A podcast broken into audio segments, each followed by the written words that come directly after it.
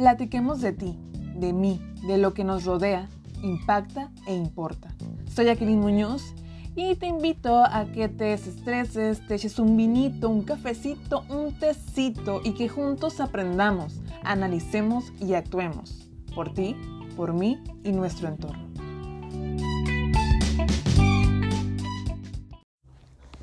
Hello, hola, hola. Gracias, gracias por estar aquí.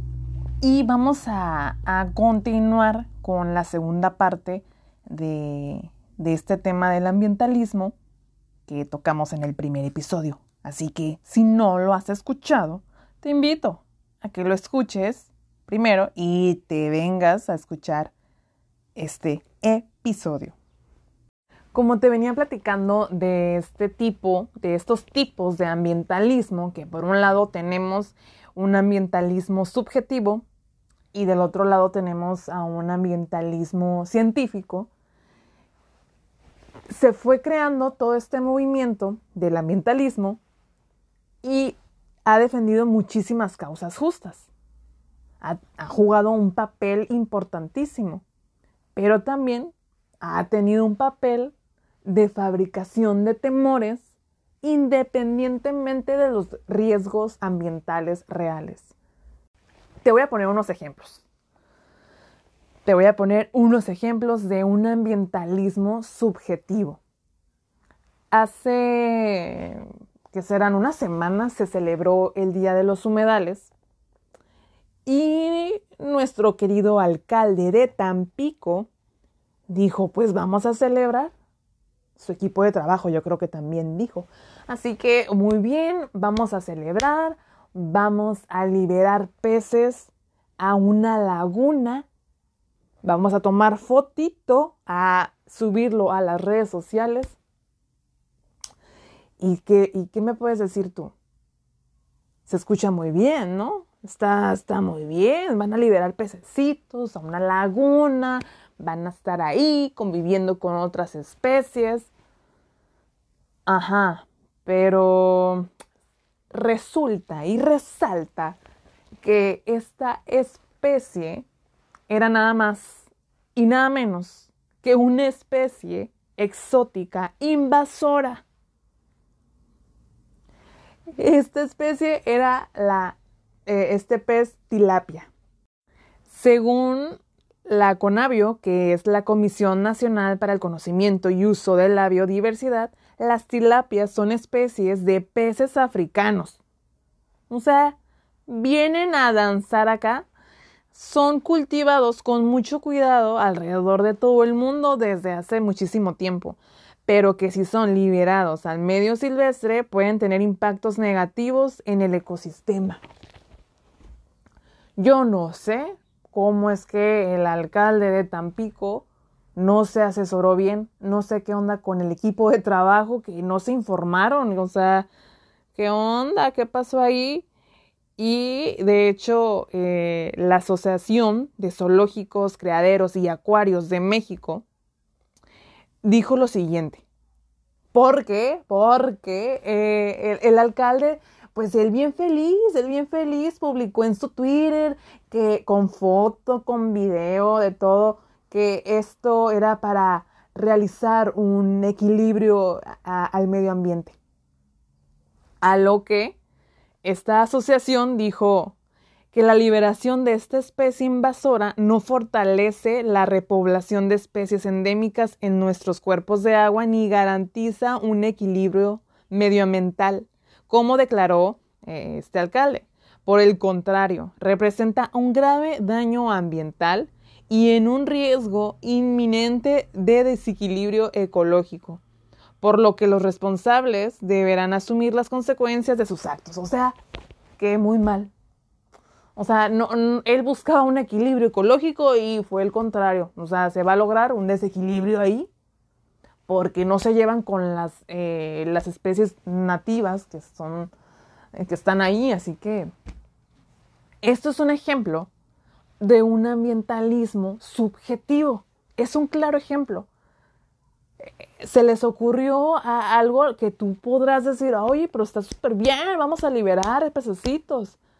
Sí, pero si no conocemos al pez, O sea, no conoce, es como si vas a ir a una fiesta y vas a llevar a tu amiga, a tus amigos, y en la fiesta hay personas que a lo mejor no le caen bien. Imagínate que traen pleito y que lo llevas, la llevas a la fiesta y se agarran a pleito. Hombre, o sea, ahí ya, ya les caíste gordo a todo mundo porque llevaste a esta persona. Es lo mismo. Bueno, o sea, no, no tampoco, no lo mismo. Pero que queremos hacer algo en, beneficio, o sea, se entiende que queramos aportar, pero si no conocemos, si no sabemos, ahora sí que sale el tiro por la culata. Y así le pasó a nuestro querido alcalde, que espero que hable, que ya haya hablado con su equipo de trabajo y pues ahora sí que, que, se pongan las pilas porque que investiguen, ¿no? O sea, que investiguen, que se capaciten y que pregunten. Si no sabes, si no hay ningún biólogo, un experto en ese, en ese tema, pues mejor pregunta. Hay que preguntar. La, importancia, ahí está, ahí, ahí este claro ejemplo de la importancia de, de, de, saber qué onda. O sea, no sé si la tilapia estaba muy barata y dijeron, pues vamos a llevarnos a estos amigos para allá. no sé. Pero sí, e, este es un ejemplo. Y fíjate, o sea, en el gobierno sucede esto en donde tú crees que hay personas capacitadas, estudiadas eh, en este tema, pero pues al parecer no tanto. Dejando de un lado a nuestro querido alcalde de Tampico, a quien le mandamos un caluroso saludo, si me está escuchando, si está escuchando, hay que mandar saludos, hay que mandar saludos, nunca se sabe cuando un alcalde está escuchando tu podcast. Bien, eh, pasando ahora a, otro, otro caso, está este de reforestación. ¿Cuántas veces no vemos que en las redes sociales, en la tele, en la radio, en las revistas, en el periódico, vemos que ya sea una ONG, una escuela, una, una, empresa, un partido político, sobre todo cuando está en campaña, lanzan esta acción de reforestar. Y tú me dirás, oye, pero eso está súper bien, hay que aplaudir. Mm, sí, quizá, pero si se hace otra vez adecuadamente. Porque mira, la reforestación no, no, no, nada más es vámonos a plantar ahí un arbolito y ¡pam! se acabó. No, es darle un seguimiento, es saber qué tipo de especie se va a colocar ahí, el tipo de suelo, si es adecuado, si no, este, las características de la especie, si no está enferma. O sea, es un show que se tiene que tener en cuenta, considerar un todo, porque si no, sale mejor no reforestar. Así te lo pongo. Sale mejor que no plantemos algo porque sale, sale a, lo contrario de lo que queremos nosotros lograr. Porque, por lo mismo, o sea, de que imagínate que esté enferma ese, ese arbolito. Imagínate que es una especie eh, igual como la tilapia, o sea, que sea invasora o que sea una especie que no le caiga bien a, a, los que están ahí. O sea, va a ser un, un desastre. Así que se tiene que llevar también una metodología para reforestación. No sé si tú en tu familia, tus amigos, eh, tengan algún pajarito enjaulado.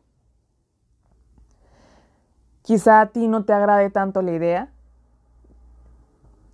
Y, y organizas un evento para para ir cuadra por cuadra, colonia por colonia, a sacar todos los pajaritos enjaulados.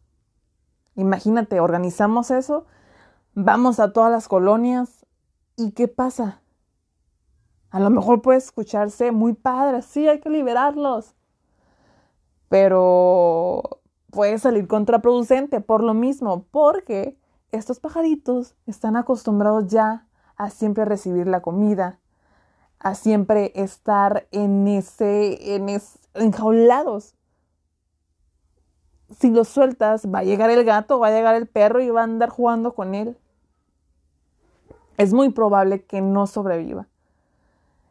Y nosotros, por querer hacer una acción benéfica para ellos, para que estén libres en la naturaleza, pues sale contraproducente. Ahora sí que salió mal. Es otro ejemplo de un eh, ambientalismo subjetivo, que creemos que es lo mejor, pero no. Siguiendo con, con los pajaritos, imagínate que a ti no te guste, no te guste la idea de verlos enjaulados. A ti te gusta verlos libres, eh, que estén eh, en la mañana cantando, que estén volando por tu jardín. Imagínate que te encuentras a una persona en una esquina vendiendo pajaritos. Los tiene enjaulados y ahí los tiene. Y tú, por querer liberarlos, dices, ¿sabes qué? Yo voy a comprarlos todos y los voy a liberar. Se escucha muy padre, ¿no? Pero es lo mismo. Es lo mismo que la, otra, la otra situación que te planteé. ¿Qué va a pasar cuando, cuando los liberes? O sea, ellos ya están acostumbrados a ese estilo de vida. ¿Qué va a pasar? Ahora bien, ¿qué va a pasar? No nada más con los, con las, con los pajaritos, con las aves, sino qué va a pasar con esta persona que se encarga de la venta. Pues tú piensas, ¿no? Pues ya los compré, ya los voy a liberar y ya no va a tener más. Seguro, segura. Porque si tú vas a, una, a la tiendita de Don Cheto, a la tiendita de Don Panchito, a la tiendita de la esquina y le compras todas las abritas, todos los chicles, todos los, chacachacas, porque ya no quieres este que, que, que compre comida chatarra, o porque te gustan mucho y los compraste todos. ¿Qué va a pensar él? Pues obviamente va a pensar que le fue súper bien y que, uh, ahora sí vendí toda la mercancía. Al siguiente día traigo más. Y así va a estar. Don Panchito va a surtir su mercancía porque tuvo éxito. Lo mismo, lo mismito va a ocurrir con el señor de los pájaros. Lo mismo va a volver a traer. ¿Por qué? Porque vio que tuvo éxito en su venta. Así que mira, sale contraproducente. Uno, los pajaritos los quieres liberar y sale contraproducente porque no están acostumbrados a ese estilo de vida y se tiene que tener, pues ahora sí que un cierto, se, tiene que haber un cierto procedimiento para eso. Al igual que comprarle al Señor, porque el Señor lo que va a entender es, me fue muy bien, voy a comprar más. Otro ejemplo de activismo que diga de, pues sí, ambientalismo subjetivo. Ahora voy a tocar un tema un poco controversial a grandes rasgos que es el plástico, enfocándome en las bolsas de plástico. Supongo que te tocó ver imágenes en las redes sociales de peces, de aves, de tortugas envueltas, inmersas en plástico. ¿Qué fue la reacción de ONGs, de gobiernos? ¿Qué fue? Pues obviamente todos en contra del plástico. Y decidieron en diferentes países, en estados, ciudades, prohibir las bolsas de plástico. Y tú dirás, oye, es súper buena idea, qué padre. Y, ajá, sí, no. ¿Por qué? Nos dicen, ok, vamos a prohibir las bolsas de plástico. Ok, súper bien. Y, y, ahora, eh, pues, ¿cómo llevo mi, mi, mandado a mi casa? Ah, no, pues ahora sí que, pues, pues, pues no sé. No, no dieron la, la, la solución, vaya. Solamente se prohibió la bolsa de plástico, pero no se dio la opción a tener en cuenta. Y al no tener en consideración la alternativa, ¿Qué sucede? Mercados como Soriana, Walmart, deciden crear sus propias bolsas de tela. Sus propias bolsas de tela que, que, generan también contaminación. Que la pintura, que, que eh, el, el transporte, quién las fabricó, en qué país, o sea, es todo un tema también. Luego vienen las oxodegradables, que las biodegradables, que las compostables y de verdad son mejores. Se convierten también en microplásticos al final. Las compostables, o sea, la mayoría tienen que estar bajo ciertos eh, criterios de aceptación de, en una temperatura tiene que haber máquinas especiales eh, y pasar por diferentes procesos. Eh, también están las bolsas de papel, pero a ver, vamos a entonces a talar más árboles. Y, y es todo un show que a veces no se piensa en la alternativa. Si tú me vas a prohibir algo, si tú como gobierno vas a prohibir, entonces di cuál va a ser la alternativa. En este caso no se pensó a profundidad y como respuesta los diferentes mercados pues optaron por las oxodegradables, que las biodegradables, que las compostables y al final de cuentas viene siendo lo mismo. Quizá vaya mejorando y esperemos que, así sea. Y bueno, o sea, a lo mejor sería eh, regular y, saber bien eh, qué, qué alternativa se va a ofrecer a la población.